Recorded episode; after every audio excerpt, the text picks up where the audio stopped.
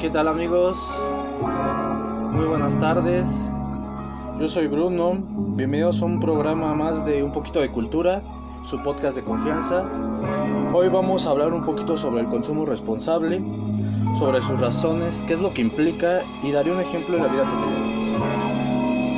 Lo que están escuchando es una hermosa pieza de Saint Germain, Street Saint. Sin más, comenzamos.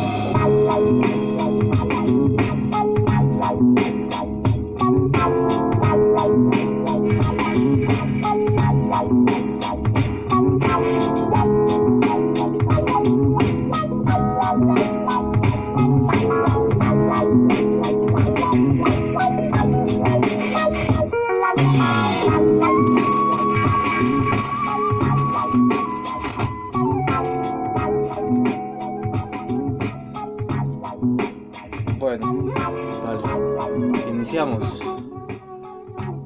¿Qué es el consumo responsable? El, consumo responsable. Bueno, más bien una de las razones del consumo responsable es poder darle frente o contraatacar contra el eh, contra la obsolescencia programada. Este, esta nueva forma de producción y de consumo a nivel mundial que ha dado un, un sinfín de, ¿cómo lo podría decir?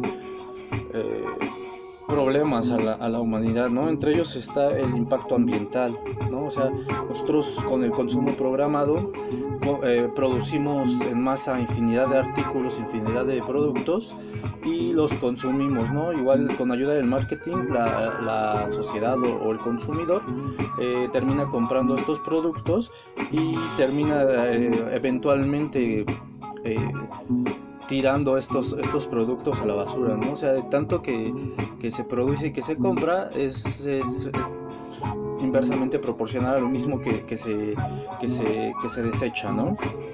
Eh, ¿Qué es lo que implica? Como lo había, ya, ya lo había dicho, implica eh, un daño medioambiental, ¿no? Es- esto es como una falta de ética en, en el hecho de que eh, las, las, las corporaciones, los productores no, no, miran hacia, hacia enfrente o más bien a su alrededor y se den cuenta de los daños que están provocando al, planeta.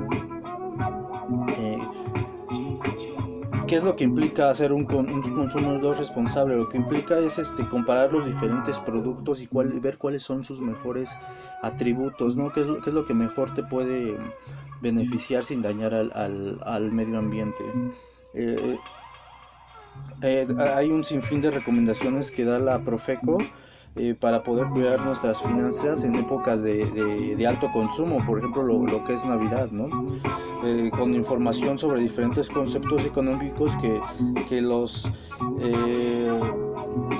que se pueden emplear en la vida diaria, ¿no? Por ejemplo, un, un ejemplo de esto es el árbol de Navidad, ¿no? El cual se puede, se puede reutilizar o más bien reciclar el, árbol de, Navidad. Se, se tiene que tener en consideración que se eh, las tres R's, ¿no? El reciclar, el reutilizar y el reducir el impacto ambiental. Para ello, pues, eh, ¿qué se puede hacer con esto, no? ¿Qué se puede hacer con el árbol de Navidad? Eh, según la página del, más bien, por recomendaciones de, la Profeco, se puede utilizar para hacer composta. Eh, también se pueden quitar algunas hojas o, o dejar las hojas así simple durante un buen tiempo para que su perfume siga permaneciendo en nuestros hogares. Eh, también se puede usar como, como material para combustión, como para hacer una fogata o para hacer una parrilla, bueno, encender una parrilla. Eh, algunas otras personas lo dejan secar para, para, para la siguiente temporada navideña, igual como medio decorativo. Y pues sí, en fin, el... en síntesis, para concluir este, este podcast, es necesario considerar qué productos, cómo, qué productos adquirimos y cómo los adquirimos y ver de qué forma nosotros podemos reutilizarlos. En este caso di el, di el ejemplo del árbol de Navidad, que es un... eh, producto orgánico que, puede servir para que se puede reutilizar no para muchos fines para muchos fines otros ejemplos rápidamente podemos hablar sobre las botellas de PET de nuestros los refrescos o, o, del agua que consumimos embotellada también la podemos reciclar llevar a los centros de reciclaje y, y con ello pues se hacen botellas de hecho también eh, Corona Corona tiene otra otra forma de reciclar las botellas que venden en lugares como eh, Walmart o Aurrera. Bueno, esto es todo amigos, yo los dejo. Espero que les haya gustado este podcast. Fue algo breve, rápido y conciso.